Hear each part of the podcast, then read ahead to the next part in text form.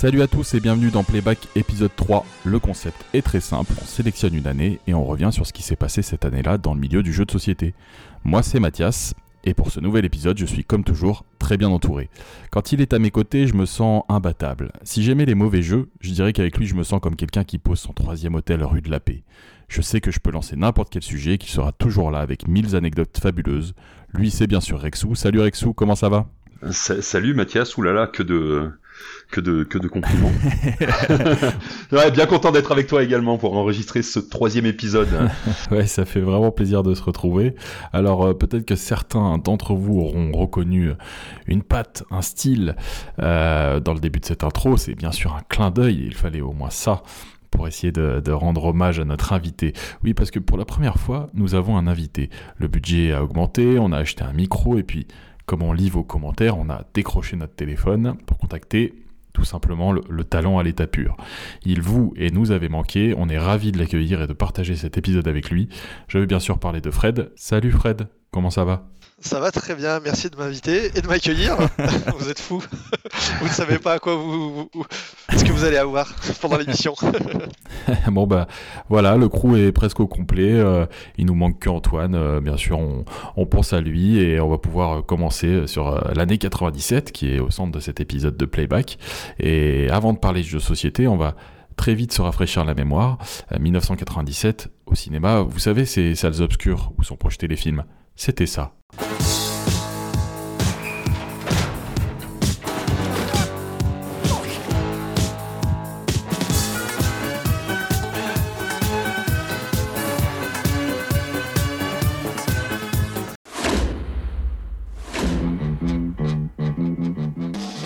Si vous aviez l'occasion de foutre le camp avec un demi-million de dollars, vous le feriez? Oui.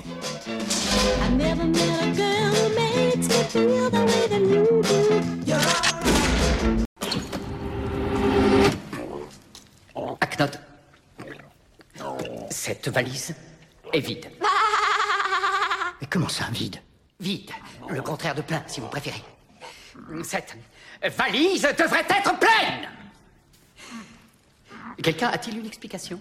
Bon voilà, euh, vous avez euh, reconnu sûrement dans l'ordre euh, The Full Monty, Jackie Brown ou encore le cinquième élément. mais il y a aussi bien plein plein plein d'autres films hein, cette année 97 qui sont sortis, Men in Black, Starship Troopers, le fameux Batman et Robin. écoutez musique, si on regarde les meilleures ventes de 97, les chansons qui revenaient en boucle, c'était ça.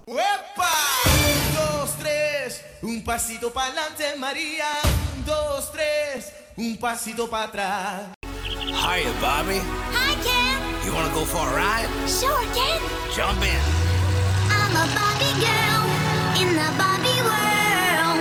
Life in plastic, it's fantastic. les, meilleures ventes, c'est vraiment toujours terrible. Il y a qu'à voir Blanc Manger Coco au sommet des ventes de 2020 pour se dire que c'est toujours pareil. Et du coup, bon, comme on n'est pas des tortionnaires, on va plutôt finir par une sélection musicale un peu différente, et 1997, bah, c'était aussi ça.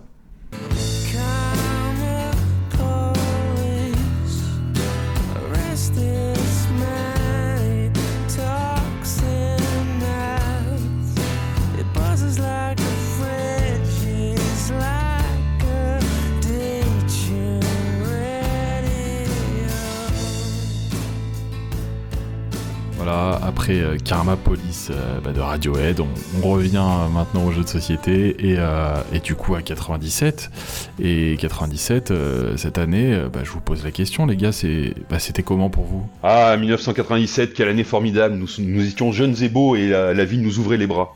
Alors toi, je crois qu'elle t'ouvrait vraiment les bras parce que tu sortais à peine du, de la crèche, non, euh, Mathias? J'avais 13 ans. 13 ans, c'est un âge presque, j'ai envie de dire que j'étais déjà un, grand client de ma boutique de jeux euh, locale. Mais t'avais redoublé plusieurs fois la crèche, visiblement, à 13 ans. voilà. Non, mais en fait, pour, en fait, pour de vrai, 1996, c'était vraiment une année de merde. Je, à l'époque, euh, sauf erreur, aucun de nous, ne, de nous trois ne jouait vraiment, donc on n'a aucun souvenir de première main à, raconter. Et tout ça, bien sûr, eh ben, c'est parce que euh, dans la rubrique Fallait pas l'inviter, Monsieur Frédéric Brelot a dit, ben, on lui a laissé le choix de l'année. Il a dit, bah, je vais choisir 1997, comme ça on n'y connaît rien, on n'aura rien à raconter. Dis-nous en fait euh, Fred, pourquoi tu as choisi ça? Bah alors en fait, euh, je voulais, au départ, je voulais envisager plutôt euh, l'année 2000 parce que je voulais parler du, Seigneur des Anneaux coopératif. Et je m'étais dit qu'on pourrait faire un truc dessus. Et puis, en, comme vous m'avez laissé au moins facilement genre 12 minutes pour me décider, j'ai quand même tiré un tout petit peu le fil de la, de la bobine et je me suis aperçu que si on veut parler de Knizia de manière assez sympa, en fait, euh, c'est en 97 que ça se passe, qu'il faut, sur lequel il faut remonter un petit peu. Euh, il se passe deux trucs pour lui euh, qui sont, qui sont vraiment importants. C'est que, un, d'abord, il devient, il va décider de vivre de l'autorat, en fait. en 97, à ce moment-là, il ne doit pas y avoir tant de tant d'auteurs, notamment enfin, sur des jeux, on va dire, européens, à, l'allemande à l'époque, comme on disait, qui vont devenir auteurs à temps plein. Et pour le docteur Knizia, c'est quand même un événement un peu marquant. Et il va surtout faire euh, c'est le début de, quelque chose, à mon avis, qui ne se repassera plus, en fait, actuellement, en tout cas dans l'histoire du jeu de société, c'est que pendant 4 ans, il va faire des jeux qui sont euh, non seulement euh, exceptionnels, mais en plus qui vont être, être vendus en permanence dans les boutiques, qui vont être encore sur les étals, et qui ne prennent pas une ride. Alors, des succès de certains auteurs, il y en a eu, mais pendant 4 ans, être capable de sortir des jeux qui se vendront encore 20 ans après, donc à 97, bon, je, pense qu'on en reparlera, hein, il, y a, a, Tigre Fras, il y a Samouraï hein, qui fait en 98, euh, 99 il fait Ra, Lost City, Shoten Totten, euh, c'est des jeux euh, auxquels je joue encore aujourd'hui. Shoten Totten, j'y ai joué encore cette année, il y a même le 2 qui est sorti récemment, etc. Euh, vous pouvez jouer à Lost Cities, il n'y a pas de problème, ça n'a pas pris une seule ride plus de 20 ans après, et, en 2000 il fait donc c'est là que la bobine euh, est rembobinée, on va dire, c'est le SDA, le Seigneur des Anneaux coopératif. Et en fait, c'est pendant 4 ans, il va être tout en haut, en haut vraiment de, de la production du jeu allemand.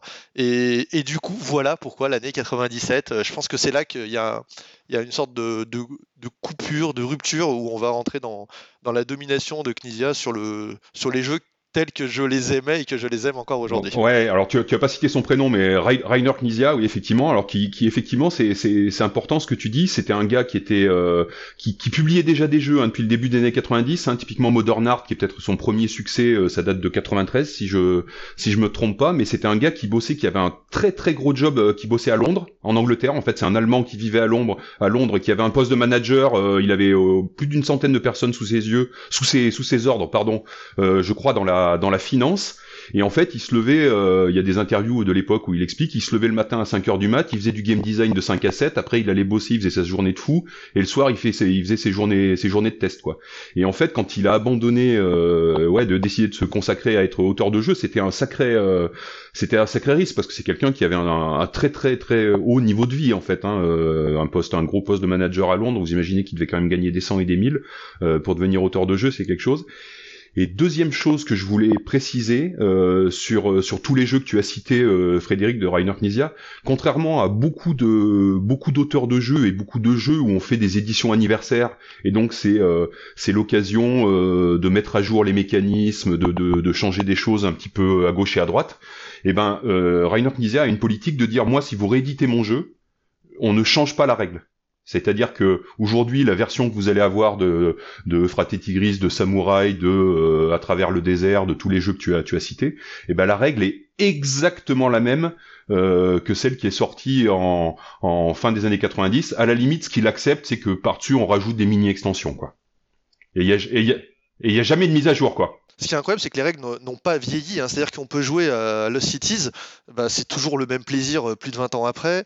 Des, jeux qui, qui prennent pas de rythme comme ça, il y, en a pas beaucoup qui, ont survécu. Donc ouais, effectivement, il était, a une thèse en une thèse en maths, euh, Rainer Knizia.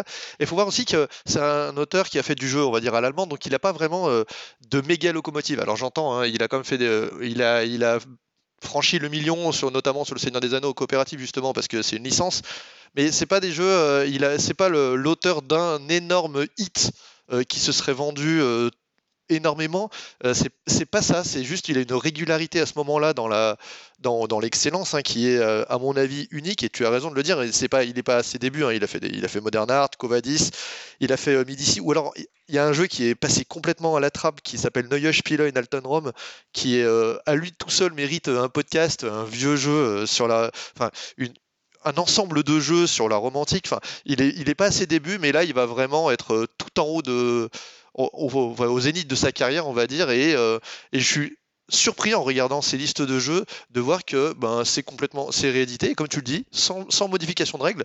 Parce que honnêtement, quand on joue à Shoten Totten, ben, on peut pas changer une règle en fait. Hein. Enfin, tout simplement, le jeu est, est, euh, comme ça, il est parfait et, et ça marche encore plus de 20 ans après, 23 ans après, 24 même, parce qu'on est en 2021, c'est vrai. Et ça, c'est quand même vraiment euh, incroyable. En tout cas, pourquoi, voilà pourquoi 97 et non pas 2000. Un hommage à Rainer Knizia.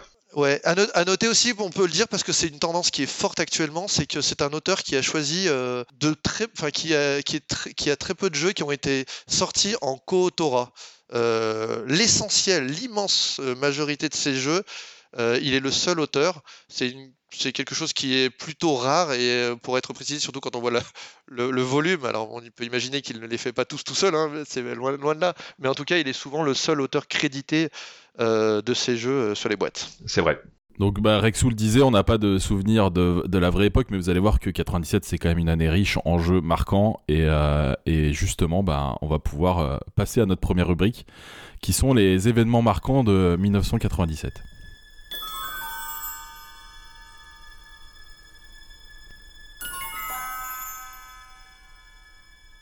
Et donc 1997, euh, bah, c'était il y a seulement 24 ans, mais avec euh, Rexou, avec Fred, on, s'est retrouvé un petit peu, euh, voilà, difficile de retrouver une trace des moments importants dans le milieu du jeu qui a, tellement changé et qui était à l'époque bah, plus que jamais un secteur de niche. Et oui, si, si, parce que parce que si, si tu permets, je, je mets une petite précision à ce moment-là. En fait, quand, quand on a fait nos recherches, euh, ce qui est compliqué, c'est qu'en fait, il y a, y, a, y a très peu de, de magazines à cette époque-là qui existent encore. En fait, Casus Belli est vraiment sur la fin. Euh, Jeux et stratégie n'existe plus euh, en France. Euh, les magazines anglais, typiquement Counter, moi, qui j'ai été abonné à partir du numéro 2, bah, ça commence qu'en 98. Puis ben voilà, il y a Sumo qui était le l'ancêtre de Counter, ça ça ça existait pas encore, euh, ça existait plus, je veux dire. Et donc effectivement, les sources et Internet, euh, sur Internet, il y a, peu de choses en fait. Euh, il y a peu de choses en 97. Le, web est encore euh, balbutiant. On va vraiment avoir des blogs de jeux à partir du, début des années 2000, 2099 à peu près. Mais voilà, c'est une époque où effectivement, c'est aujourd'hui, c'est un peu dur de, de rechoper des informations. C'est vrai que c'est un peu le, trou entre la presse. Il y a un passage entre la presse et Internet à ce moment-là, même si la presse va, ressortir, mais il y a, une espèce de carence pendant 2-3 ans entre, Sumo et euh, 96, on va dire entre 96 et 99, il y a une espèce de vide de, bibliographie qui est assez, assez étonnant, effectivement. Bah, on a quand même trouvé quelques, quelques petits trucs et on va commencer par notre fameux point Asmodée, puisqu'on a quand même trouvé une, petite info sur Asmodée, puisque en 97, Asmodée en fait commence à distribuer euh, Jungle Speed. Alors Asmodée, ça s'appelle euh, Asmodée depuis euh, seulement deux ans à cette époque-là, depuis 95. Juste pour resituer, au départ, Asmodée, ça se nommait Cyros Productions, puis ensuite Ideo Jeux. Ça, c'était juste après le succès de leur jeu de rôle In Nomine Satanis Magna Veritas. Et donc, bah, c'est l'occasion, euh, cette petite news euh, de la distribution de Jungle Speed, de parler de ce méga classique euh, qu'est Jungle Speed. Jungle Speed, c'est un jeu de Thomas Werchex et Pierrick Yakovenko. C'est un jeu qui est dérivé du jeu du bouchon, donc euh, un petit mot sur le jeu du bouchon, je sais pas si ça parle à tout le monde, mais c'était un jeu qui se jouait avec un jeu de cartes classique et on retournait les cartes et quand deux personnes avaient la même carte, ils devaient attraper un bouchon qui était au centre de la table. Donc on retrouve le, le, principe général du, du, Jungle Speed. Juste petite info, on la mettra dans les commentaires ou sur Twitter, euh, mais il y a une super vidéo combini qui a été faite euh, très récemment avec les deux auteurs qui expliquent toute la, tout le déroulé, tout, tout, tout ce qui s'est passé de la création de Jungle Speed jusqu'à aujourd'hui. Dans cette vidéo, il parle quand même de 8 millions d'exemplaires vendus. Voilà, c'est vraiment des tonnes de parties, des tonnes de blessures, du verre cassé, parce qu'on joue en soirée à Jungle Speed évidemment, euh, beaucoup avec les amis, etc. Vous, je sais pas si vous avez beaucoup joué à Jungle Speed. On a pété une fenêtre et une fois, il est passé par la fenêtre. On, était chez, on jouait chez le directeur d'école, donc on jouait dans l'école. Et un, soir, le totem est passé par la fenêtre, mais la fenêtre était fermée à ce moment-là, ce qui, ce n'a pas réussi. Ça fait toujours un peu bizarre euh, quand les élèves euh, reviennent le lendemain et qu'il y a une fenêtre qui est, un petit peu euh, où il y a un peu, un peu de courant d'air, mais bon, sinon on a joué effectivement quand on était étudiant. Oui, bah moi deux, choses à dire, c'est qu'effectivement moi j'ai aussi beaucoup joué à Jungle Speed. Il y, a deux choses très particulières dans Jungle Speed, ben, ce, ce, totem un peu à la forme un peu particulière et iconique, qui est un peu le, le symbole du jeu, et puis cette idée d'avoir des, des graphismes euh, qui sont qui doivent être faits par euh, par Tom Verchex, hein, puisque maintenant il a il continue à travailler à illustrer euh, à illustrer des jeux avec un avec un style, enfin moi que, que j'adore parce qu'il y, a toujours une précision de graphisme qui est qui est qui est vraiment excellente et qui fait qu'on a des symboles très proches mais légèrement différents Et, en fait, ça va, ça va un peu tuer ce domaine du, jeu de rapidité, parce que depuis, il en est sorti quand même, il en sort tous les ans, mais ça reste, voilà, Jungle Speed reste le classique, je pense plutôt, plutôt, plutôt indétrônable, quoi. Et puis bah, pour dire comme c'est le point Asmodée, bah, ça correspond aussi à cette période où Asmodée euh, euh, bah, se rend compte que effectivement le jeu de rôle là est depuis quelques années et depuis la sortie de Magic en gros et puis il y, a eu toutes les histoires de d'émissions de télévision et un peu vraiment en train de se casser la gueule. Ça euh, c'est une mauvaise période pour le, la fin des années 90 pour le jeu de rôle et donc Asmodée décide de se lancer un peu dans la dans l'édition euh, et la distribution de, de jeux euh, de jeux de, de société très simple en général. Il y a toute une gamme là avec Guillotine, avec Elixir et ainsi de suite dont, dont euh, la plupart d'ailleurs vont être des vont être des gros succès. Hein. Et ça part de là, donc le, jeu de société chez Asmodee, quoi. Bah ouais, dans, dans la dans la vidéo, euh, la fameuse vidéo euh, Combini, il y, a plein de petites anecdotes qui sont hyper intéressantes. On apprend d'ailleurs, on en avait parlé dans l'épisode 2 que que, que, les deux auteurs de Jungle Speed ont eu comme agent pour Jungle Speed euh, Michel Lallet et Laurent Lévy, hein, euh, les, les, créateurs d'Abalon. C'est eux qui ont, euh, qui, qui, ont accompagné aussi le début de la vie du jeu. Et euh, il y a eu aussi cette histoire de contrefaçon. Alors il y a eu beaucoup de contrefaçons de Jungle Speed, mais il y en a eu une qui était très connue, qui était Jungle Jam. Euh, qui était vendu chez Jouet Club. Et pendant des années il y a eu un énorme procès euh, voilà pour euh, pour contrefaçon qui a, qui a eu qui a, qui a, marqué en fait quand même qui a abouti un procès qui a abouti hein. oui c'est ce qui a ce qui a marqué c'est qu'il a abouti surtout oui. Du coup Jungle Jam a été obligé de de bah, de s'arrêter parce que c'était vraiment une copie vraiment complète du Jungle Speed. Jusqu'à la forme du totem. C'est ça. Les motifs ont été repris dans, dans un jeu qui était enfin d'une affiche aussi qui a été reprise plus tard. Il y a dans Twin It en fait on peut retrouver un peu les la patte de Thomas Verchex avec un style graphique euh, très très proche de, des motifs qui ont fait le succès de, Jungle Speed aussi. Ouais, tout à fait. Mais c'est ce look un peu tribal hein, qui, apporte, euh, qui a apporté ce truc euh, vraiment qui marchait extrêmement bien avec Jungle Speed. Quoi. Les cartes sont vraiment faites pour se tromper, donc il y a une ambiance qui naît autour de la table et puis des, des petites règles supplémentaires qui sont très marrantes. Il y a eu plein plein de versions. Moi, je me souviens juste un petit mot sur la, la version Flower Power qui était très rare, enfin qui était sortie. je sais pas si elle était très rare, mais elle était sortie à peu d'exemplaires et du coup, moi, j'avais tout fait pour avoir une version avec un totem en plastique et des, et des graphismes euh, des années 70 euh, euh, type Woodstock et ce genre de ce genre de trucs. Donc voilà il y, a eu beaucoup de versions du jeu aussi et des extensions je crois. En fait ce qui est intéressant aussi dans, Jungle Speed au-delà du, succès immense que ça a été c'est que quand on regarde cette vidéo combinée ou qu'on repense au début des auteurs euh, qui font à la main, qui produisent les jeux à la main avec euh, des, des, outils rudimentaires finalement, et surtout avec pour, pour, travailler le bois, etc. Ça, nous, ça fait écho à, des interviews qu'ont pu faire Croc ou d'autres sur le début d'Asmodée où c'était les jeux dans la voiture, je sillonne la France, je vends je vends trois jeux de rôle ici et puis je repars, etc. Et puis c'est c'est une autre époque, un autre un autre monde. Là, on est en 97 et effectivement, ça fait vraiment écho à le lancement de ce jeu, avec le succès que, ça a été, fait penser un peu au, début, euh, au pluriel d'Asmodée, euh, justement, avec qui part de, pas grand-chose, euh, d'une bande de copains, de, lycéens, qui, qui là aussi va connaître un succès incroyable quelques années après. Parfait.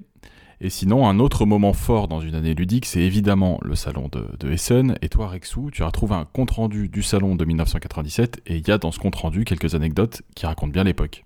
Eh ben oui, parce qu'il y a, un truc formidable sur Internet, c'est un site qui s'appelle Web Archive, donc on peut rechercher un peu les, anciennes versions de, sites. Moi, il y, a, un site que j'avais gardé dans mes onglets parce que je le lisais, euh, je le lisais à l'époque, qui s'appelle euh, The Game Cabinet, qui était un peu euh, un, ancêtre de Board Game Geek, où les gens postaient en particulier des, traductions, enfin les Américains, hein, parce que c'est un site américain ou et, anglais d'ailleurs, il y a des Anglais et des Américains dessus, postaient les traductions de, de jeux allemands euh, en anglais. Donc euh, ça servait de ça. Et là-dedans, il y avait, euh, il postait aussi des, des critiques. Donc j'ai retrouvé, euh, j'ai retrouvé là une version de de, de fin fin 97 de, de, de, cette version où on, où on voit, bah, il y, a, y, a, quelques comptes rendus du du Essen 97. Donc c'est c'est assez rafraîchissant. donc c'est déjà le, le, salon existe. Il y a déjà il y a déjà tous les stands. Il y a pas mal d'éditeurs. Alors certains qui ont disparu, certains qui sont encore là. Beaucoup là à l'époque que des éditeurs allemands.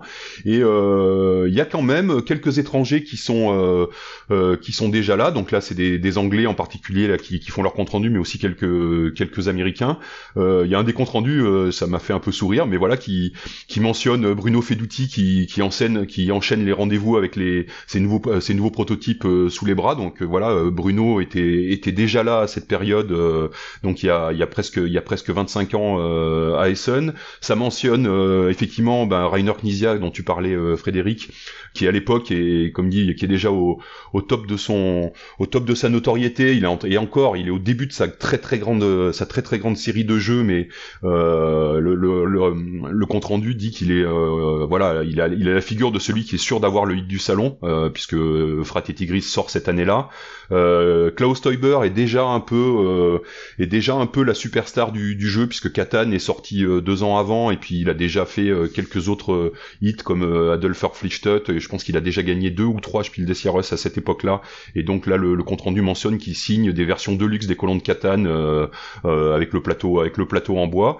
Et puis on mentionne bah, quelques personnes qui sont là, dont euh, par exemple Friedman Friese, qui est encore un auteur allemand, est là. Bah, ils sont déjà sur le salon. Donc il y a, un paquet de, gens de, de l'époque qui sont toujours présents sur la sur la scène aujourd'hui. Et bah, voilà, c'est marrant, c'est quand même déjà une autre époque, mais mais plein d'acteurs principaux sont déjà en place, quoi.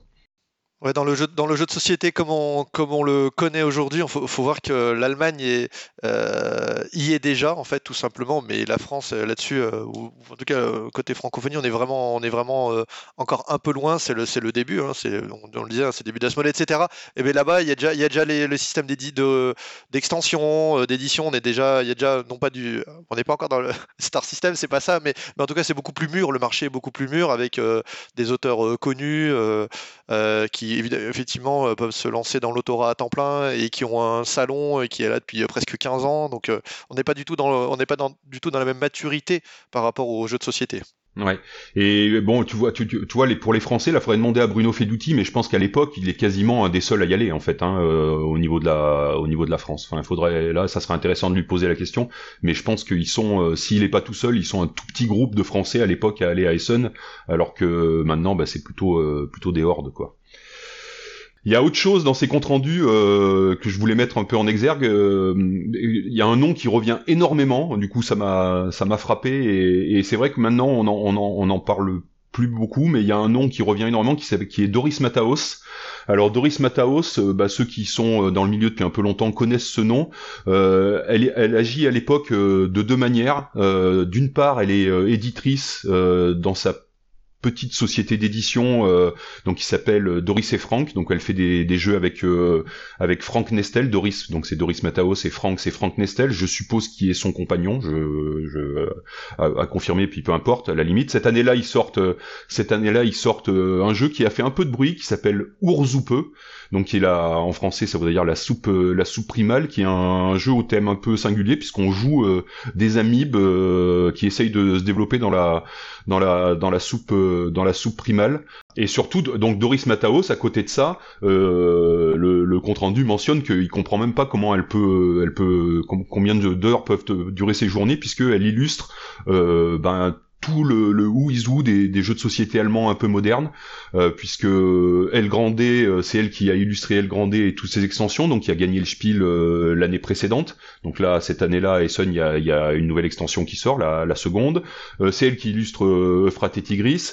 c'est elle qui illustre Elfenland qui va sortir l'année d'après et qui va gagner aussi le Spiel. Donc elle est euh, je dirais peut-être sûrement le, le, plus grand nom de l'illustration euh, de l'illustration euh, allemande à cette époque. Ça va encore durer quelques années, puis et puis et puis après, ben elle va plutôt plutôt s'effacer. Je pense, moi le dernier auquel je pense où elle a participé, c'était c'était Saint-Pétersbourg. Après, je vois, je pense qu'on la voit moins sur le. Alors j'ai aucune idée de, de, quel âge a Doris Mataus. Il y a peut-être aussi une raison une raison d'âge, quoi. Mais voilà, c'est c'était l'occasion de parler de, de, cette dame en fait qui a énormément contribué, en tout cas au moins au domaine de l'illustration euh, du jeu de société dans les années 90, du jeu de société allemand quoi.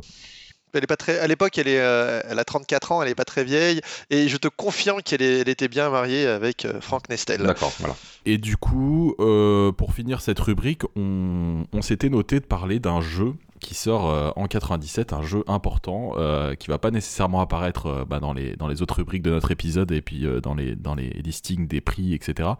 Et, on voulait quand même en dire un petit mot. Et ce jeu, bah, c'est pas n'importe quel jeu puisque c'est la première version de Twilight Imperium.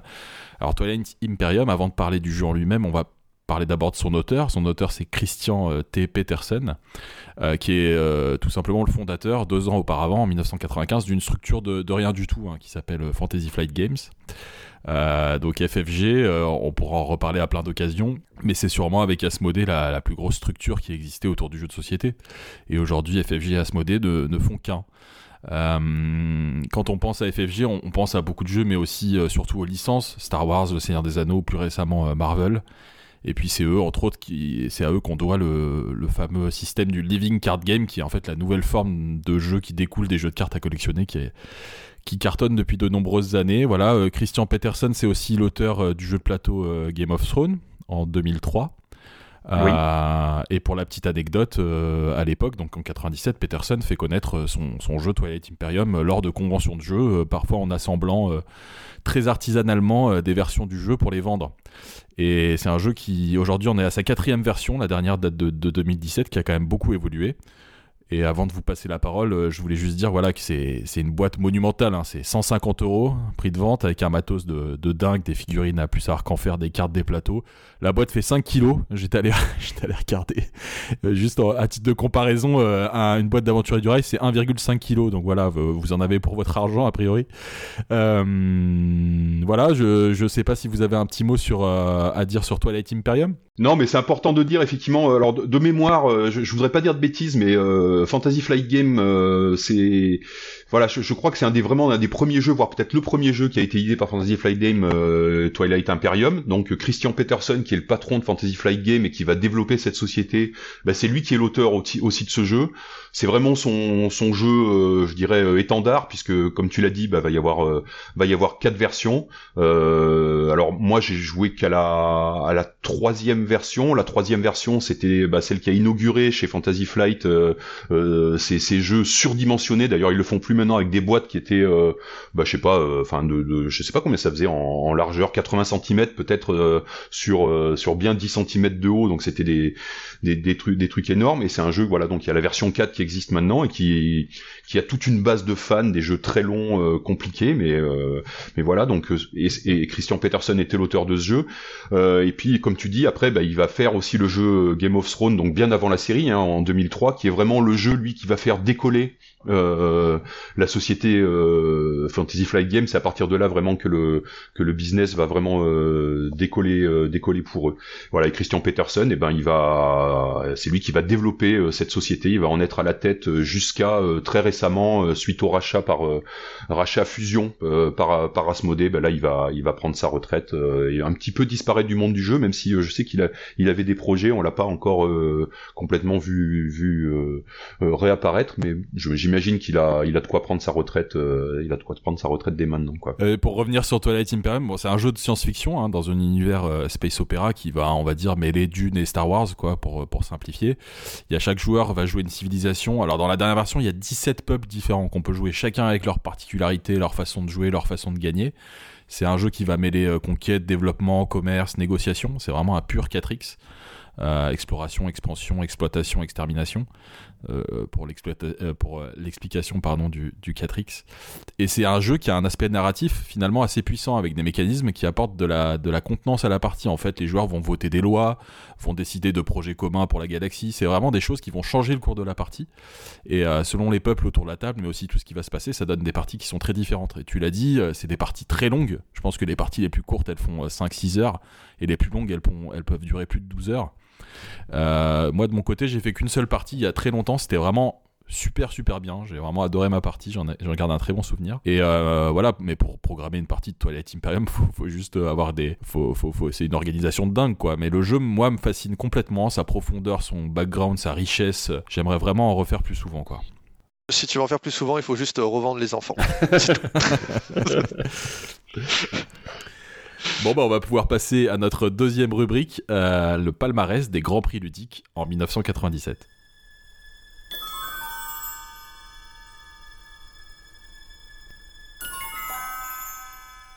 Et au sommet, comme à notre habitude, on, bah, on commence avec le Spiel. Alors le Spiel des Jahres, euh, eh ben à cette époque, donc c'est euh, une version où il y a euh, 10 finalistes et un gagnant. Euh, le gagnant de l'année, c'est peut-être pas, euh, c'est sûrement pas le Spiel des Jahres le plus euh, le plus connu. Moi personnellement, je ça fait c'est un des rares Spiels auxquels je je n'ai pas joué et c'est Mississippi Queen de de Werner Hodel euh, chez Goldzieber. Mais je crois que notre invité euh, et c'est pour ça qu'il a choisi 1997 bien sûr, euh, lui connaît lui connaît bien le jeu. Tu peux nous en parler un peu, Fred? Ah bah moi j'ai choisi le jeu parce que je que tu avais pas joué, hein, euh, l'année, même. non, Mississippi Queen, ouais, c'est, c'est un jeu euh, bah, d'un auteur d'abord qui a, qui a quasiment rien fait à côté, euh, c'est-à-dire qu'il a fait quelques jeux passés totalement inaperçus, mais euh, il a l'un de ces jeux qui, qui effectivement a eu le spiel. C'est un jeu de, de course, hein, comme dans avec l'esprit Formule D, on va dire. Donc avec, euh, c'est une course de bateau en fait, chaque de, bateau. ba- de euh, bateau à là, euh, sur- monter ouais, sur le Mississippi. le bateau à eau, Ouais, ouais, effecti- effectivement, euh, de l'époque, on va dire, avec euh, euh, chaque bateau doit gérer sa vitesse, hein, comme dans comme dans Formule D. Puis euh, il a une ressource unique du charbon et et en gros, euh, la principale différence, c'est que il y a, deux twists. Alors, le, premier est assez simple, c'est que on va dire euh, euh, quand on veut accélérer fort ou quand on veut freiner sec ou faire un virage à angle serré, parce que sur un bateau à roues, c'est pas forcément facile.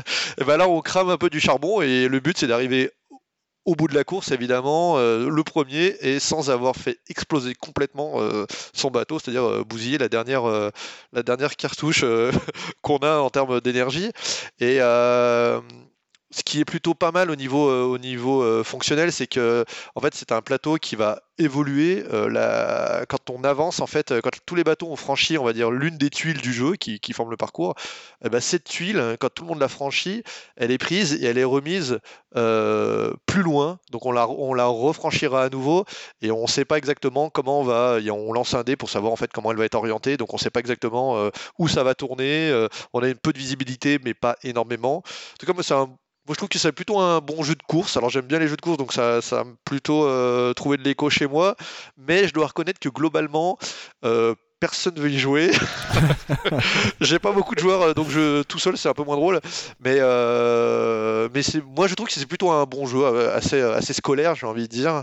Il y a une, une, extension l'année suivante, Black Rose, qui amène pas grand chose, si ce n'est qu'on peut y jouer à un de plus ou à deux. Mais. mais un, un jeu de course, on va dire, d'un d'un grand classicisme, mais avec un, un matériel qui est plutôt, plutôt euh, propre et, et honnête. Moi, quand tu en parles, ce que ça me, donne, ça me donne surtout envie de relire en remontant le Mississippi de, de Lucky Luke, qui est sûrement euh, peut-être le, le meilleur album de Lucky Luke, qui est absolument extraordinaire. Ah ouais Ah bah ça, ça peut. Alors on va voir ça. Moi, je l'ai pas, je l'ai pas lu. Ah, ouais, ça- ah, c'est si, si vous avez l'occasion de lire un seul Lucky Luke, c'est peut-être euh, c'est peut-être celui-là qu'il faut prendre. C'est pareil, bah, c'est une course de bateau à aube entre deux, deux capitaines euh, avec des crues euh, des crues du Mississippi. Enfin, c'est bourré de gags. C'est vraiment là là, c'est la très très grande période de Lucky Luke quoi. Ça marche. Euh, Mississippi Queen, juste pour, pour finir dessus, euh, et merci Fred, parce qu'effectivement, on était deux à, à pas pouvoir spécialement en parler. Euh, ça a été réédité par Super Meeple en 2019, voilà. Voilà. Super Meeple, un éditeur français qui, est- se spécialise euh, à l'origine par des rééditions de jeux un peu des grands classiques comme ça, Tikal, euh, ils ont fait Tikal, Mexica, mais, euh, récemment qui font de plus en plus de jeux et pas spécialement de rééditions. Euh, dans cette liste euh, du Spiel, en fait, on va citer d'abord trois jeux euh, sur lesquels on va revenir plus tard parce qu'ils sont concernés par d'autres actus dans l'année.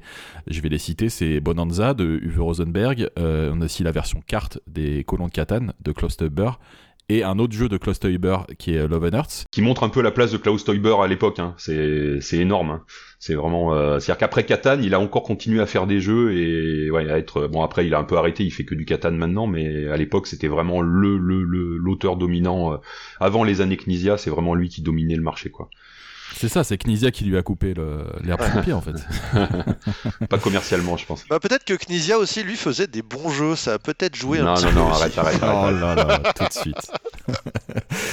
Et euh, un autre jeu de la liste sur lequel tu voulais t'arrêter, toi, euh, Rexo, c'est Expédition de Wolfgang Kramer. Voilà, bah juste pour déjà pour le plaisir de, de citer Wolfgang Kramer, puisqu'à l'époque on parlait souvent euh, des, des, des trois cas hein, euh, sur le sur le jeu allemand, donc euh, Klaus Teuber, euh, Rainer Knizia avec un K, et puis Wolfgang Kramer.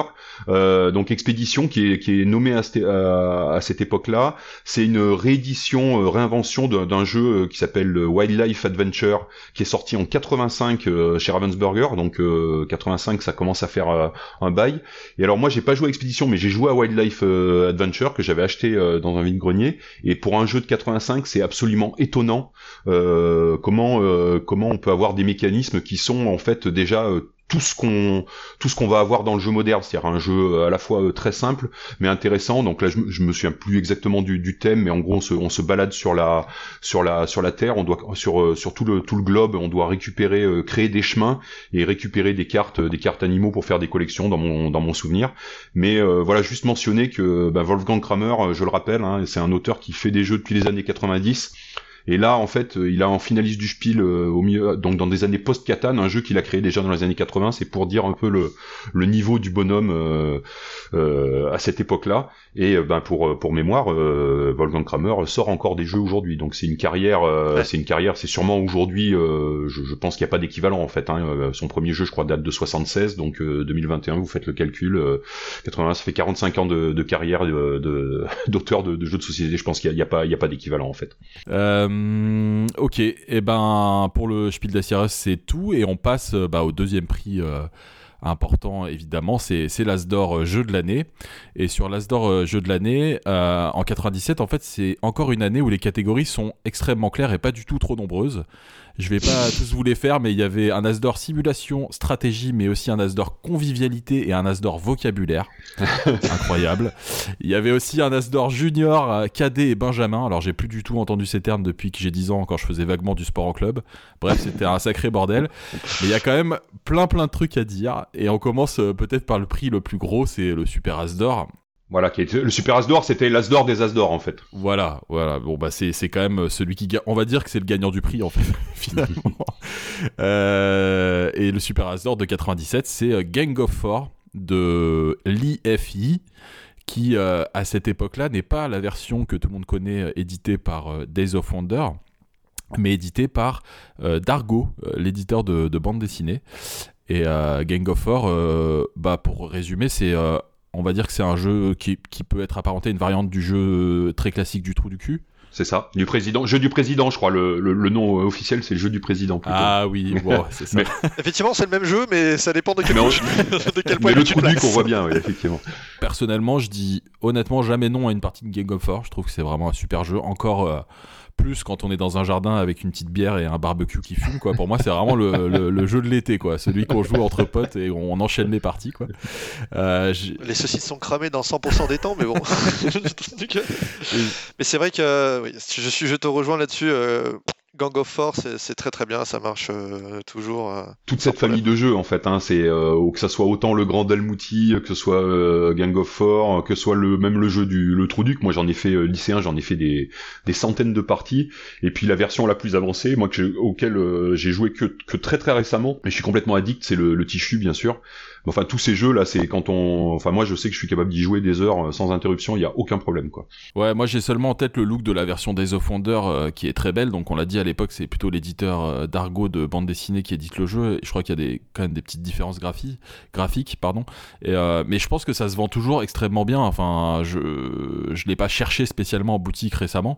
Mais à mon avis, c'est toujours édité et ça, ça continue de se vendre, non? Moi, j'avais euh, j'avais la version d'Argo et je la trouvais très très belle euh, aussi. Euh, c'était assez, assez simple, mais je trouvais, ça, je trouvais ça pas mal du tout. Ok, parfait. Bon, voilà pour le Super Asdor. Dans la liste, il y, y, a quand même pas mal de jeux sur lesquels on peut s'arrêter. D'abord, bah, le fameux Asdor Convivialité qui, cette année-là, est le jeu Elixia. Eh ben Sylvie Barr, Juan Rodriguez et Frédéric Legoni. Euh, bah voilà, Elixir, euh, on le présente, mais on le présente plus quoi. C'est euh, un jeu de cartes où on joue des, apprentis sorciers. Le but c'est de se débarrasser de ces sorts en les lançant avec des ingrédients. Et la petite, pas la petite subtilité, mais ce qui fait un peu le sel du jeu, c'est qu'en fait les, sorts qu'on va lancer ont, une, un effet sur la partie, et que les sorts les plus faciles à lancer sont en fait des, des gages quoi. On peut dire que c'est un jeu de gages. Euh, qui, vont mettre toute cette ambiance autour de la table, faire des rimes à la fin de chaque phrase, changer les prénoms autour de la table. Euh, voilà. Euh, dans ces auteurs, ben, on va s'arrêter un petit peu sur Sylvie Barr, qui ensuite créera les éditions de la Haute Roche, et qui est l'autrice de pas mal de jeux qui ont quand même très bien marché. On peut citer Fantasy, Shabadabada. Surtout Tic Tac Boom. Bah, c'est ça. Mais ils sont, ils sont tous les deux, ils sont tous les deux auteurs de Tic Tac Boom. Hein. Euh, je crois. Oui, oui, c'est ça. Euh, et qui, doit être euh, effectivement, enfin, qui est toujours un, jeu qui se trouve et qui doit être, ben, le, je pense leur, jeu principal en termes de vente et, de revenus, quoi. Bah oui, c'est ça. C'est toujours un carton monumental à, Noël. En fait, il y a, c'est dans les grandes surfaces, il y a la pub à la télé. Enfin voilà, c'est, c'est un énorme classique qui permet, oui, oui, comme tu dis, qui leur permet de, vivre rien que là-dessus, je pense. Et Elixir, à mon avis, ça a été un énorme succès aussi. Euh, ça, a dû se vendre à, plusieurs millions d'exemplaires aussi. Bah, je pense pas, je pense, je dirais pas en millions, mais effectivement, à mon avis, c'est un, gros succès. Millions, ça me paraît un petit peu élevé, mais oui, c'est un gros succès de, de Sylvie Barr. Pour le coup, là, euh, pour le coup, c'est un jeu qui a plutôt vieilli.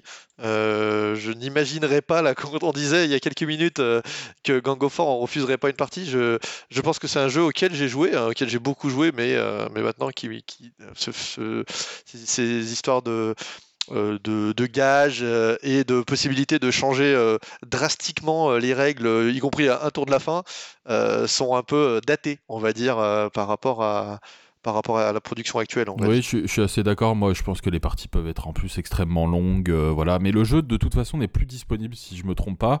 Euh, il est plus édité, plus produit. Euh, pour ceux qui ont aimé Elixir ou qui veulent quand même ce genre de, de, petits jeux, moi je trouve que récemment il y a, y a, un jeu qui est sorti chez Kif Edition par Corentin Lebras et Théo Rivière, on les salue parce qu'on les connaît bien, qui s'appelle Fou et qui on va dire est un peu dans l'esprit quoi. Euh, avec bien sûr euh, tout, tout, ce côté euh, épuré du fait que la partie va pas durer des heures et que c'est beaucoup moins daté, comme tu peux le dire, Fred, que, que Elixir. Complètement. voilà, c'est il y a eu une réédition en 2004 où ils avaient changé tous les graphismes. mais moi, comme toi, hein, j'ai énormément de souvenirs d'Elixir. J'ai beaucoup joué. C'est au moment où j'ai commencé à fréquenter ma boutique vraiment assidûment. J'en ai fait plein, surtout avec ma famille, puisque voilà, c'est euh, Rexou, tu le disais tout à l'heure, mais moi je me souviens d'autres jeux dans le même type de boîte, en fait, comme ça, longue et rectangulaire. Euh, j'ai en, tête, euh, bah, tu l'as dit tout à l'heure, Guillotine, mais il y avait aussi Service Compris, il y avait Pirates des Caraïbes. Voilà, tout ça, c'était des, des, jeux qui à l'époque étaient un peu le format un peu roi du rayon, j'ai l'impression aussi. Bah, c'est le format qui avait lancé Asmodée en fait. Hein. C'est là qu'ils ont vraiment ils sont lancés dans le jeu de société en fait. Hein. Je, crois que c'était le format euh, de base de d'Asmodée. Qui était un format qui à l'époque se vendait, bah, c'était l'équivalent de 20 euros et aujourd'hui c'est le format plutôt boîte carrée qui a repris un petit peu le. le... On voit plus trop de jeux de, sur ce format-là. Moins, moins, ouais. Et sur cette liste euh, de l'Asdor de 97, du coup, il y a encore euh, bah, quelques jeux sur lesquels on peut revenir rapidement, Rexou. Bah, y a, on trouve euh, Batik de Chris Burm euh, qui, va être le créateur du, Geek Project, donc il y a un jeu chez Gigamic qui est toujours euh, qui est toujours édité, un jeu très simple, on peut jouer éventuellement avec des enfants où on met des formes entre deux deux glaces. Et le but c'est que bah, de forcer l'autre à mettre la forme qui va qui va sortir d'une euh, d'une limite. Donc ça c'est un, grand classique qui qui existe encore. Et puis on a Méditerranée de Dominique Erard qui est sûrement le jeu le plus, je pense de très loin d'ailleurs, peut-être même le seul jeu un plutôt expert en fait qu'a fait Dominique Erard. Je, je vois pas d'autres, je vois pas d'autres exemples dans sa production de jeux comme ça aussi compliqués, qui est un jeu de de négoce euh, et de combat, ben, comme son nom l'indique, euh, dans la Méditerranée. Alors Méditerranée, on va le trouver, euh, c'est Méditerranée en France et à l'étranger, donc Allemagne, États-Unis, ça s'appelle Serenissima, hein, qui est le nom de la Méditerranée, la, de la Méditerranée. C'était un super jeu pour l'époque en tout cas et qui a été réédité après euh, quelques années plus tard par euh, par Istari. Je sais pas vous avez je sais pas si vous avez joué à ça mais c'était c'était vachement chouette avec des petits avec des, petits bateaux qui transportaient les marchandises. Là on partait de Venise, euh, voilà, c'était c'était sympa. Il y avait en, jeu gamer, il avait fait Condottière aussi qui est un jeu avec des cartes format tarot. C'est moins complexe hein, que Méditerranée. Hein. On est moins, on, c'est plus, léger, mais c'est quand même un jeu euh, qui est pas, euh, qui a d'ailleurs eu obtenu le l'As d'or, euh, mais qui est, on va dire, un jeu plutôt, plutôt pour joueurs avertis. Bon, voilà pour pour l'As d'or cette année en 97. on, on, se parle ensuite du prix bah, du DSP, du Deutsche Spielepreis, et en 97, celui qui gagne le, le, DSP, c'est Love Earth de Klaus Teuber. Et ouais, et Love c'est souvent vu comme le jeu le plus expert qu'ait fait euh, Klaus Teuber, un peu comme Méditerranée pour euh, pour euh, pour Dominique Erard. je crois que c'est un jeu auquel aucun de nous trois n'a joué. Alors moi, c'est un des rares jeux en fait que j'ai acheté. moi, j'ai très peu de jeux en fait que j'achète et auxquels je ne joue pas, et je crois que c'est quasiment un des seuls que j'ai dans le que j'ai dans mon stock depuis depuis des années des années. J'ai acheté ça il y a, il y a plus de 15 ans à, à Essen et je je n'y ai jamais joué. Mais c'est un jeu de, de, de contrôle de, de territoire. C'est ça, Fred Tu n'y as pas joué non si, plus Moi j'ai joué alors deux fois, mais il y a fort longtemps. Je m'en souviens pas non plus. Euh, mais en fait, euh, c'est un jeu auquel je, j'ai j'ai joué et rejoué quelques temps après parce que j'avais pas aimé la première partie. J'ai pas aimé la deuxième et je ne comprenais pas parce que ça, faisait un petit peu. Il y avait une très très, il y a une très très bonne presse autour de, de ce jeu.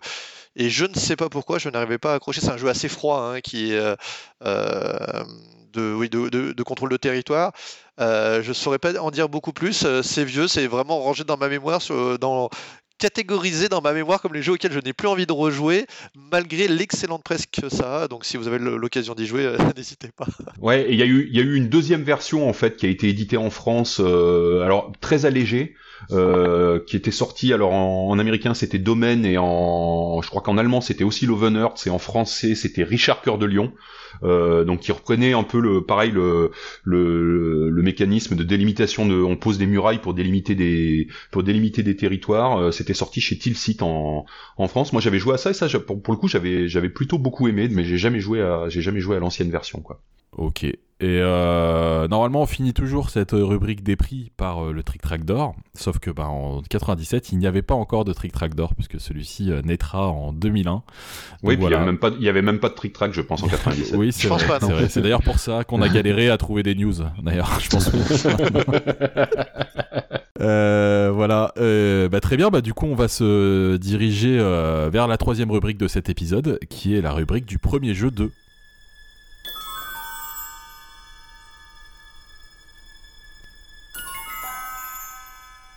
Et ce sera dans cet épisode le premier jeu d'un auteur, et pas n'importe quel auteur, puisqu'il s'agit du premier jeu de Uwe Rosenberg, dont on a déjà parlé euh, dans l'émission. Et ce premier jeu, euh, bah, c'est Bonanza, donc on... il est sur toutes les listes, hein, on l'a dit, euh, Spiel des DSP. Euh, et Bonanza, bah, c'est un énorme classique euh, du, du, jeu de cartes, un petit jeu de cartes. Oui, un jeu de cartes de de commerce de haricots. Oui. Euh, c'est vrai, c'est un thème, un thème original. Euh, je crois que dans, dans les versions françaises, il y avait pas mal de, de jeux de mots euh, là-dessus. Euh, ils s'appelaient souvent Harry. Ouais, mais dans la version allemande aussi, en fait, hein, c'est des. Je pense que c'est bourré de jeux de mots, sauf que comme ils sont en allemand, on les on les maîtrise peut-être un peu moins quoi. en fait, tu veux dire que le jeu allemand, ils l'ont ils ont ils l'ont pas écrit en français. C'est l'erreur oh, qu'ils ont Ah, fait. Ouais, euh, Rosenberg, c'est énorme succès hein, sur euh, sur euh, sur Bonanza, énormément d'extensions. Et puis alors vraiment une carrière aussi. On parle du premier jeu, mais avec une carrière ensuite qui est absolument incroyable avec des, des jeux comme Agricola, Le Havre. Et surtout, j'ai envie de dire surtout Terre d'Arles aussi, un jeu à deux qui, qui, passe un peu inaperçu et qui est, à mon avis, vraiment exceptionnel. À, l'époque, Rosenberg, il, a, il tout jeune, il, est, enfin, il, a, il vient de finir une thèse, c'est un peu un, un touche à tout. C'est un peu drôle, c'est un peu cette comment dire, un peu comme euh, donc euh, quelqu'un qui, qui, qui, fait une thèse, qui a fait des hautes études et puis qui lance, euh, qui se lance sur son premier jeu et là, a un carton direct avec Bonanza. Ouais, alors Bonanza, ouais, on en a pas parlé du coup, mais c'est un jeu de, bon, on a dit le thème c'est des haricots, c'est un jeu de cartes uniquement, hein, où le principe c'est de, de planter des collections de, des collections de haricots avec des mécanismes très très originaux. Il y a déjà un premier mécanisme euh, euh, qui, est, qui est important, c'est qu'on peut pas classer ses cartes. Donc c'est ça c'est hyper important. On doit toujours jouer à son tour de jeu les, les cartes qui sont sur le devant euh, sur le devant de notre main. Donc ça veut dire que il va falloir trouver des, des moyens ben, de si s'il y a des choses qu'on veut pas qu'on veut pas planter, ben, de, les, de les virer donc de les, de les filer aux autres. Et puis il y a toute une phase de négociation où justement ben, on essaye de, de, de donner ses cartes euh, à d'autres joueurs et puis d'en récupérer des plus intéressantes à la à la place. Donc c'est un jeu comme euh, Peut-être il y a cette idée aussi qu'on a dans Catan où il y a vraiment une phase de, de, de, commerce et de mauvaise foi euh, pour dire bah allez je t'échange ça contre ça euh, vas-y ça t'intéresse moi aussi. Et puis et puis où, où, il y a ce côté méchant où on peut carrément refuser un, un échange euh, et, et, le gars ça le met euh, pour le coup vraiment dans la vraiment dans la mouise parce qu'il a que il, il, peut planter que deux types de haricots avec une possibilité d'en planter une troisième. Et en fait si on si on se retrouve à planter ben, à devoir planter une troisième type ben, on est obligé de, de vendre celle qui, qui nous intéressait et de, que ça nous rapporte moins que ce que euh, ce qui était prévu. Donc c'est un jeu un peu méchant, euh, super bien illustré, avec ce thème des haricots, avec des illustrations assez comiques, moi que j'aime que j'aime beaucoup.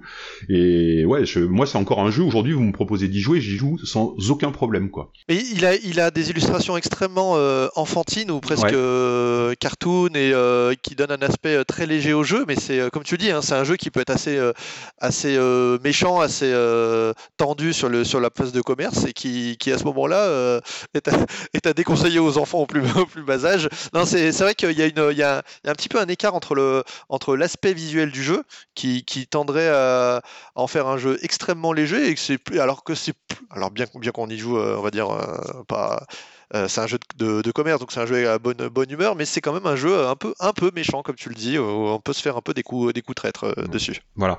Et donc, quand tu dis c'est le premier jeu 2, mais ça va générer deux histoires là-dessus. Euh, donc, la première histoire, bah, c'est celle de, de Uwe Rosenberg, hein, son auteur. Donc, il va être pendant, très, pendant plusieurs années, en fait, un, un auteur connu. Euh, plutôt pour des petits jeux. Donc euh, va y avoir bah, typiquement Bonanza qui va être son, son, vraiment son jeu étendard pendant des années, euh, des jeux comme euh, Mamma Mia qui va sortir aussi chez Amigo, petit jeu de cartes. Il va y avoir Babel qui est un jeu à deux qui va être édité par par Cosmos. Et puis après une deuxième partie de carrière et peut-être maintenant une troisième en fait qui va qui va vraiment exploser en 2007 où il va changer complètement de, de statut. Il va éditer Agricola et en fait bah là du coup ça va plus être ça va plus être l'auteur de Bonanza, ça va être l'auteur d'Agricola. Et après bah, Agricola qui va décliner dans de multiples jeux. Donc tu as cité Terre d'Arles, ça en fait partie, mais mais euh, on peut citer euh, Le Havre, on peut citer, on peut en citer plein d'autres. En fait, il va avoir, euh, il va être vu un peu comme le parrain des, jeux de, placement d'ouvriers. Il va en sortir un par an, quasiment jusqu'à jusqu'à maintenant d'ailleurs.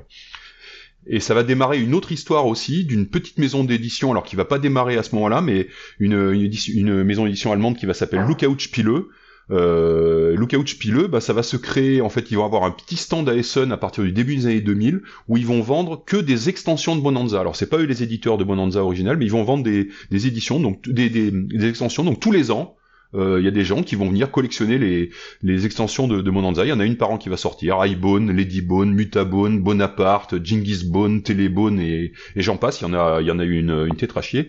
Et pareil, ben, euh, euh, Lookout, c'est une maison d'édition qui va passer donc d'éditeur d'extension de euh, d'extension pour Bonanza uniquement jusqu'à après euh, éditer des jeux. Donc le premier, je crois, c'est le Sceptre de Zavandor en 2004 qu'on avait euh, plutôt bien aimé. On a dû y jouer ensemble d'ailleurs à l'époque. Et puis, bah, j'en ai déjà parlé. À partir de 2007, c'est c'est Agricola et là cette maison d'édition va va exploser. Donc elle existe elle existe toujours, elle existe toujours et la plupart de ces jeux maintenant sont sont traduits euh, sont traduits en français. Et depuis elle est je crois la propriété de pareil elle est passée dans le dans les girons Asmodée. Ouais, moi de mon côté Bonanza euh, pour revenir sur le sur le jeu c'est c'est pas un jeu que j'affectionne euh, particulièrement. Je c'est c'est j'y joue j'ai pas beaucoup joué. C'est un pour en France c'était publié chez Gigamig dans les boîtes métal jaunes c'est ça? Ouais, mais je crois que ça a été traduit, ça a été traduit beaucoup plus tard, hein, il me semble, enfin de, de mémoire. Euh, mais oui, oui, oui, c'est ça, oui, boîte métal, euh, boîte métal. La, la, collection dans laquelle on peut trouver euh, si ce qui prend, euh, voilà, ça a été jaune puis rouge. Enfin, c'est un peu, voilà, je me, je me souviens. Mais en tout cas, quand je travaillais en boutique, c'était un énorme succès, hein, ça c'est sûr. Mm. Et mm. aujourd'hui, ça existe encore. Je sais pas si ça se vend. Bah, je pense que c'est un, c'est un produit de fond de catalogue qui doit se vendre gentiment, quoi. Je, voilà, c'est toujours, ça fait partie des jeux qui se vendent un petit peu. Je pense pas que ça soit un énorme succès, mais il est toujours disponible en tout cas. Ok. Euh, bah voilà pour le premier jeu du vieux Rosenberg, c'était important de prendre du temps pour parler euh, de, de l'entrée euh, de, de, cet auteur important cette année-là, en 1997. Et on arrive à notre quatrième et dernière rubrique. C'est les jeux de 97 qui nous ont marqué notre petite sélection perso de jeux qui nous tiennent à cœur.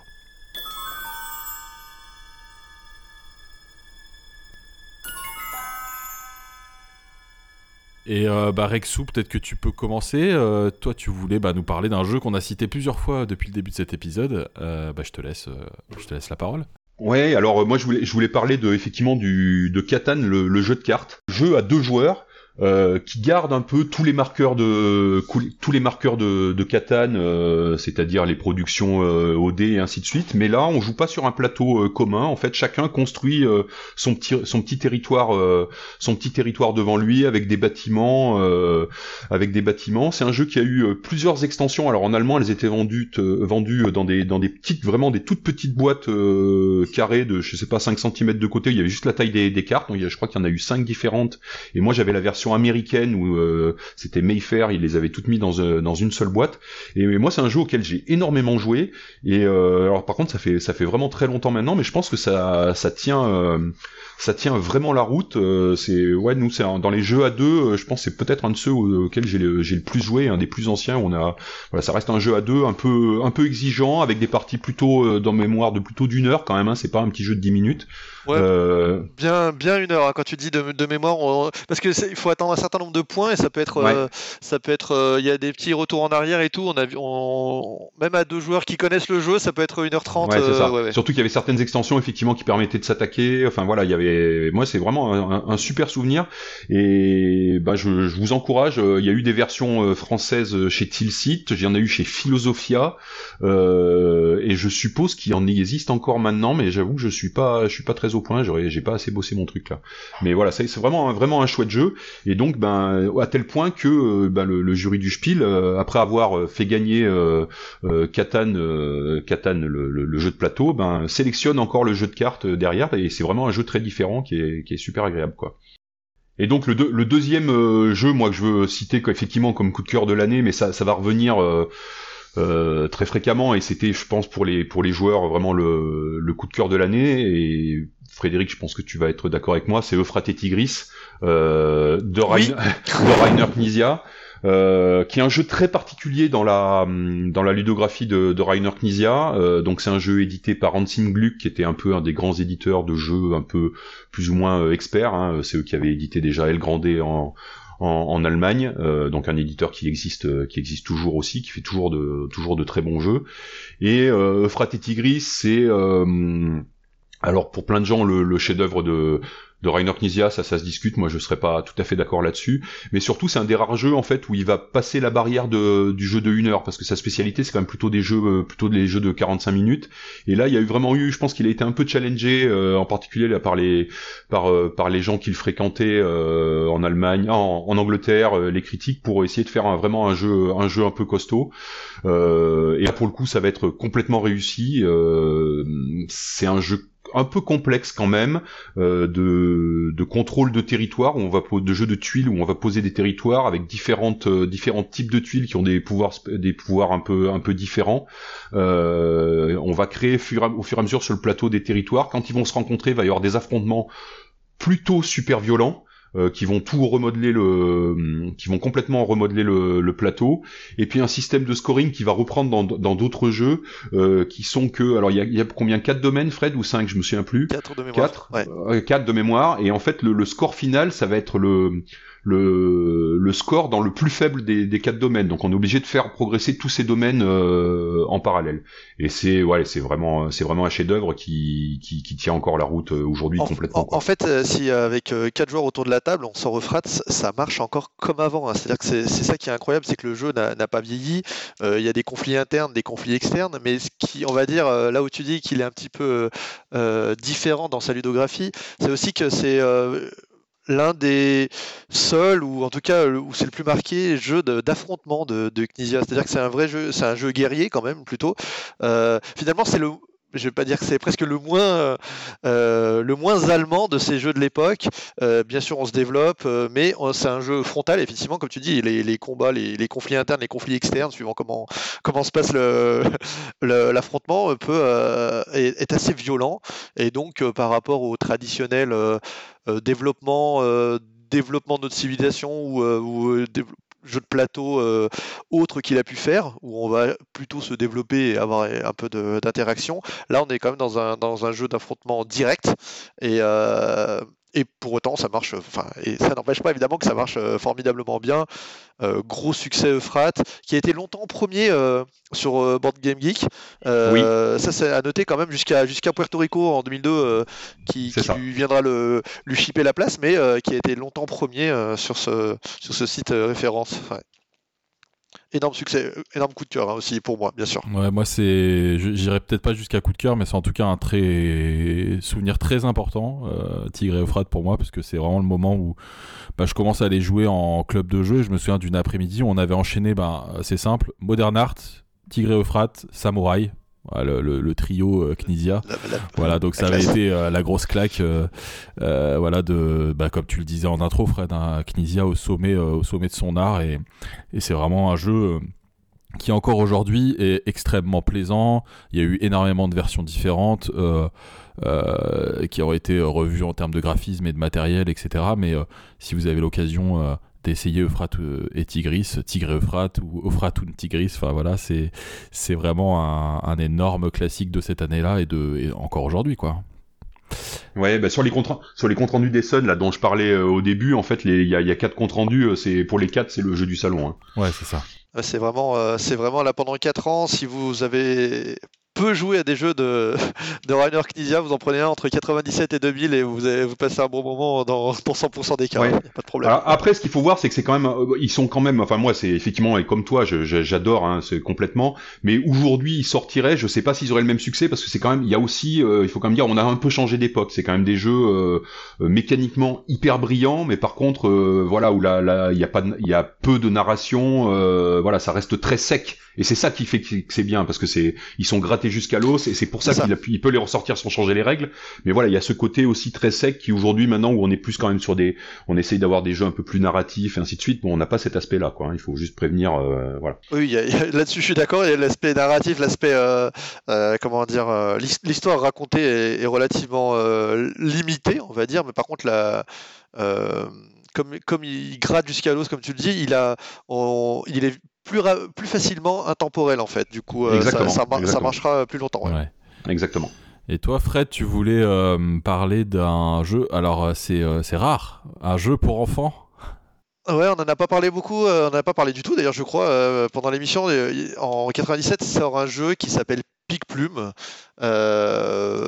qui, qui est un gros succès, qui je pense, continue à se vendre. Euh, un jeu de, de poules qui doivent euh, euh, se bouffer le croupion pour passer par-dessus un jeu de parcours, en fait, tout simplement, et de mémoire, en fait, où on doit avancer sa, sa, sa poule sur un parcours et essayer de passer au-dessus des autres poules pour leur récupérer la plume euh, accroché, euh, accroché à l'arrière-train. Euh, voilà un gros succès, même auquel j'ai joué bien déjà bien avant, auquel maintenant je joue, je joue encore pour d'autres raisons et ça marche toujours bien. Il y a une extension absolument indispensable pour les vrais avec les canards et les crottes dans lesquelles il faut pas marcher. Donc surtout, ouais, surtout l'extension crotte indispensable quoi. complètement indispensable. Soit on est un vrai et on l'a, soit on n'a pas la bouse et, clairement on peut pas jouer à ce jeu. Non mais voilà, ça, ça marche. Il y a, il y a les, les, figurines, c'est des grosses figurines qui sont très jolies, les, les illustrations euh, euh, qui vont perdurer aussi sont, sont assez. Euh, Et tu sais qui, tu sais qui illustre non, je ne, me je ne saurais pas, tu sais, tu pourrais me dire? Bah, bah oui, c'est Doris Mataos. Ah bah, c'est Doris, hein, je, je, je, me, je, me, doutais, mais j'avais peur de dire une, une bêtise en direct, mais effectivement, c'est un, un, ce style qu'on retrouvera sur plusieurs autres jeux, mais ouais, un grand, un grand, euh, si je devais citer un jeu qu'on n'a pas qu'on n'a pas évoqué euh, en tout cas pendant l'émission, effectivement, c'est un jeu aussi qui euh, qui est toujours agréable à, rejouer, notamment évidemment un jeu plutôt enfant hein, avec les enfants. Ouais, c'est mieux. Ouais. bah pour moi, Pic Plume, ouais, c'est bah j'y ai pas encore vraiment joué, mais je reprends encore mon souvenir de vendeur de jeux dans, dans une boutique. J'en ai vendu des centaines de boîtes. C'était un classique du rayon enfant. C'est un jeu à partir de 4 ans, il me semble bien. C'est un jeu de mémoire, je sais pas si on l'a dit. Et c'est donc comme c'est un jeu de mémoire, moi je l'ai toujours vendu, parce qu'on me l'a toujours présenté comme ça, comme un jeu euh, sur lequel on pouvait euh, ne pas se forcer pour laisser gagner son, son enfant si, on, avait un petit problème. C'est-à-dire que les enfants sont toujours euh, bien meilleurs que nous en mémoire. quoi. Et Pic Plume, voilà, c'est c'est vraiment un, énorme classique et j'ai hâte moi de pouvoir y jouer avec ma petite fille. qui, qui va pas tarder à avoir l'âge de jouer à Pic Plume et ça a toujours été un oui c'est un jeu référence pour en tout cas pour pour 4 ans Ouais, moi j'en ai fait des dizaines de parties euh, avec mes gamins et ouais, je pense que c'est toujours un jeu référence et pour le coup là, je pense que c'est, je sais pas en termes de vente, mais là je pense qu'on est on est au-dessus des millions euh, clairement quoi. Ah ouais, c'est probable. Ouais. ouais.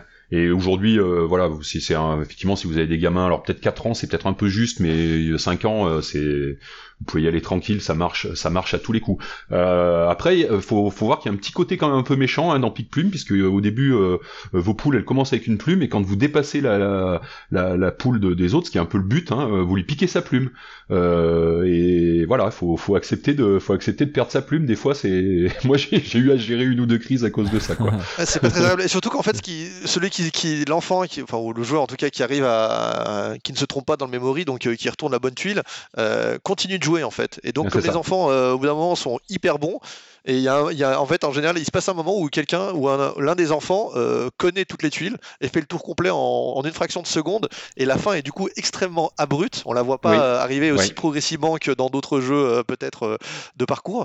Et du coup, ça peut effectivement créer quelques tensions pour les autres enfants qui n'en étaient pas à ce point-là et ne pensaient pas que la partie allait s'arrêter instantanément. et toi, Mathias, ça serait quoi ton, ton coup de cœur? Bah, Moi, de mon côté, j'avais envie de m'arrêter sur un jeu de Stéphane Dora, encore un auteur allemand important de, cette époque-là. Euh, et moi, mon coup de cœur, c'est un jeu de pli, c'est un jeu qui s'appelle Niet, euh, qui a été réédité en 2015 chez Yellow, euh, alors avec des illustrations magnifiques de, de Biboun. et moi j'y avais joué sur l'ancienne version beaucoup et j'ai beaucoup joué sur la nouvelle version. Mais Niet, donc comme je disais, c'est un jeu de pli mais aussi un jeu d'équipe. Et c'est euh, un jeu qui est euh, dans, dans, la famille jeu de pli qui est assez euh, novateur sur un aspect, c'est qu'en fait il y a deux phases. Et avant la, la, vraie phase de pli où on va jouer ses cartes pour remporter le, le plus de plis possible dans son équipe par rapport à l'équipe adverse, il y a une phase donc qui porte le nom du jeu qui s'appelle la phase niette où en fait chaque joueur va poser des jetons sur un plateau qui va cacher en fait des, des informations qui vont du coup, euh, bah, décider pour cette manche quelle va être la couleur de l'atout, quel va être le nombre de points en jeu, qui va être le premier joueur, etc. Donc il y avait ce côté stratégique en plus où chacun devait recevoir sa main de carte en fait et devait l'analyser pour se dire bah, c'est quoi qui m'arrange cette manche là est-ce que j'ai plus de cartes de cette couleur donc j'ai envie que ce soit l'atout etc etc et euh, vraiment pour moi c'est un, jeu vraiment que j'aime beaucoup euh, là, si on devait y jouer maintenant, j'y jouerais avec euh, grand plaisir. Et euh, je suis allé faire un petit tour sur, sur les sites ce matin pour préparer l'émission. Et je, je crois pas qu'il, malgré sa réédition en 2015, je sais pas s'il est encore disponible malheureusement. je voyais que la version anglaise en vente. Donc, donc voilà, je sais pas si vous, ça vous évoque quelque chose, Niette. Euh, niet. Jerry, j'aime ton humour. Et Rexou, toi, il y a un autre jeu sur lequel tu voulais t'arrêter euh, de 97, un, un jeu un peu particulier? Eh ben écoute, euh, oui, on a normalement fait une petite rubrique un peu les, jeux un peu oubliés. Alors effectivement, comme 97, euh, c'est une époque où on, on, jouait pas. C'est peut-être l'occasion de mentionner un jeu dont, dont j'ai un peu parlé. Alors en 97, euh, c'est pas la parution du jeu que je connais. Euh, 97 paraît un jeu qui s'appelle euh, Arabana euh, Ikibiti, donc de de, Gunther Cornet, ouais voilà. Et en fait, ce jeu, c'est la donc c'est une auto édition, euh, c'est une auto, enfin chez Bambus Bambus Pileux, c'est donc c'est une toute petite édition de, de ce jeu-là et qui va être édité chez Cosmos, puis en France chez Tilsit sous le nom de, de Kauna.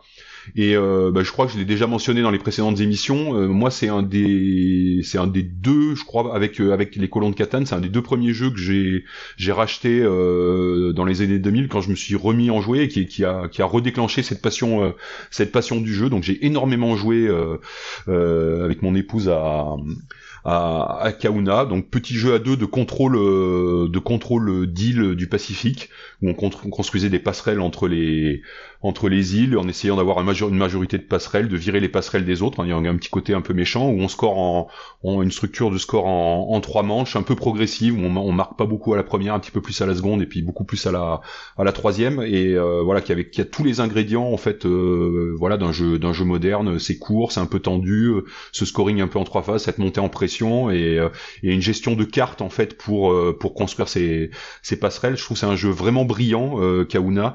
Je pense que c'est toujours disponible et oui. ben voilà, moi c'est vraiment, je voulais en parler parce que c'est vraiment un des jeux qui m'a qui m'a redéclenché, enfin qui a déclenché cette passion du, du, du jeu moderne. C'est un vrai gros succès, je pense, parce qu'à l'époque où les jeux à deux ont un peu émergé, il faisait partie des, bah, des jeux les plus appréciés et je pense qu'il a dû être très conseillé à l'époque. Ouais. dans cette collection, il y avait principalement, je pense, c'était les deux gros succès, c'était Kauna effectivement et puis sûrement les Cités perdues de, de Knizia dont, dont Frédéric a parlé un peu au début de l'émission.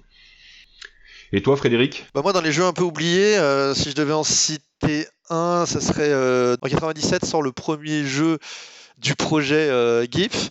Euh, euh, c'est alors un projet, on va dire, de Chris Burm, qui est un auteur belge, qui va faire toute une série de jeux dans ce projet. Donc GIF est le premier. De jeux abstraits. de jeux abstraits, effectivement, de jeux à deux exclusivement, de jeux les noirs contre les blancs souvent avec des plateaux toujours très originaux, euh, des mécanismes vraiment toujours, euh, toujours atypiques. Et puis chacun de ces jeux euh, s'inscrit dans un une espèce de metagame en fait, où on peut utiliser des potentiels. donc en théorie, on peut utiliser, on peut faire en gros appeler un autre jeu au milieu d'une partie pour dire attends, on va, faire un affrontement sur une autre partie. Concrètement, je suis pas sûr qu'il y ait quelqu'un au monde qui ait déjà fait vraiment une partie du projet GIF. Mais par contre, chacun des jeux de ce projet individuellement, en tout cas, est, toujours euh, euh, surprenant, toujours unique, toujours avec un matériel extrêmement classe. il faut aimer évidemment les jeux abstraits, hein, les jeux à deux abstraits, mais beaucoup beaucoup d'heures à, y jouer à tous ces jeux. inutile de, tous les évoquer, mais en tout cas, bon, GIF était le premier et avec un système d'entrée sur le plateau, c'est un, jeu de, prise de pion où on entre sur le plateau par l'extérieur euh, du plateau et on doit un peu pousser euh, les, pions euh, pour les encercler. ça, c'était le début. Et si je devais en citer un autre dans, ce, dans cette série du GIF Projet, j'ai une, fin infinie de jouer à Yinch qui pour moi est un jeu exceptionnel. Donc Yinch, qui s'écrit absolument pas comme ça se prononce, Y-I-N-S-H, et qui est vraiment un, très très bon jeu. Euh, enfin, ce qu'on peut dire peut-être aussi dans ce projet GIF, c'est que l'auteur avait une, vision euh, très très euh, comment dire entière de ce projet. Il a au fil de l'eau sorti des jeux. il avait fait un jeu de sablier qui s'appelle Tamsk, qui était dans ce projet GIF. Et finalement, après réflexion, quelques années après, il en a fait un autre, Tsar, pour l'intégrer à ce, à ce projet GIF. Et il a viré finalement Tamsk de ce projet. Bon, peu importe finalement parce que je crois pas qu'on joue vraiment à ce à ce à, cet ensemble de jeux pour euh, pour les jouer dans sa version dans leur version complète, on va dire. Mais chacun de ces jeux est surprenant, euh, intéressant et je ne peux que les que les recommander. Euh, on les a un peu oubliés, ils sont parfois au fond d'une au fond d'une armoire. Moi, j'ai tous les jeux de ce projet qui sont dédicacés et, et j'y fais très, j'y fais bien attention. Non, mais Chris Burm, c'est vraiment un, auteur euh, brillantissime, et il a quand même fait avec ce, projet GIF, ça a été quand même un peu important parce qu'il a, il y a, y a, euh, toujours une production de jeux abstraits qui est toujours un peu sous le radar, et il a, il a un peu fait sortir quand même ces, jeux abstraits euh, bah, de ce monde du jeu abstrait. En fait, ils ont quand même eu plus de succès que, que la normale, et c'est vrai que bon, moi, je, je suis pas forcément toujours amateur, mais j'ai joué, j'en ai joué à quelques uns avec toi. Moi, j'ai Devon personnellement, ils ont toujours tous des noms hyper dégueulasses. Hein. en général, il y a une seule une seule voyelle et 53 consonnes, quoi.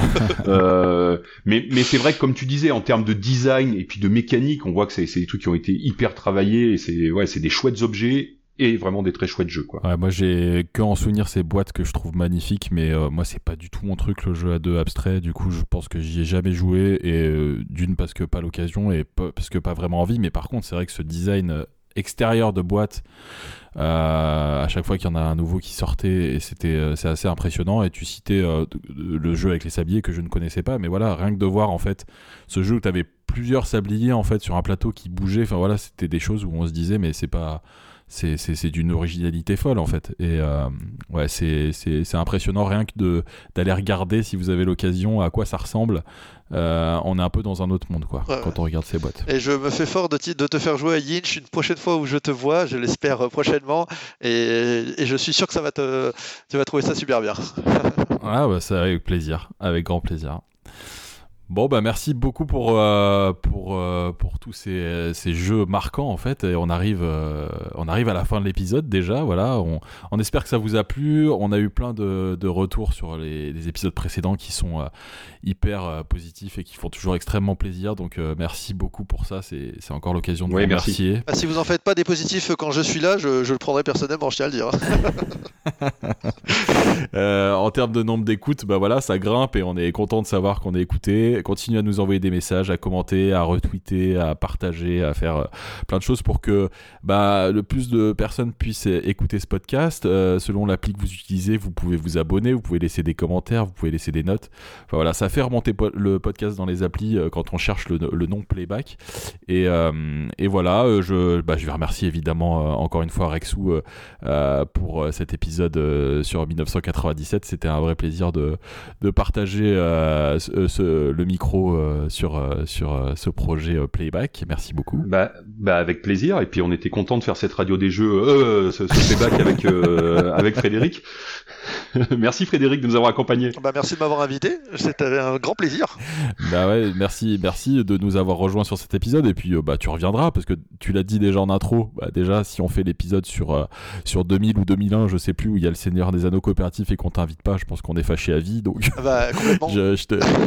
Moi, j'ai déjà noté la date hein, dans mon calendrier. Euh, même nous, on la connaît pas, mais, mais tu pourras nous la donner, du coup. mais euh, ouais, merci, merci beaucoup, Fred. Euh, c'était un, plaisir de se retrouver autour du micro. et puis, bah, tout le monde n'arrête pas de le réclamer, mais la radio des jeux revient bientôt, hein, bien sûr, évidemment. Bah, dès, dès, que les conditions sanitaires le permettent, quoi. Exactement. Bientôt, c'est le bon terme. et en fin d'épisode, on a pour habitude d'annoncer l'année du prochain épisode. Et, et pour l'épisode 4, qui arrivera à peu près dans un mois, début mars, euh, bah, on a choisi l'année 2007. 2007, c'est une année complètement dingue.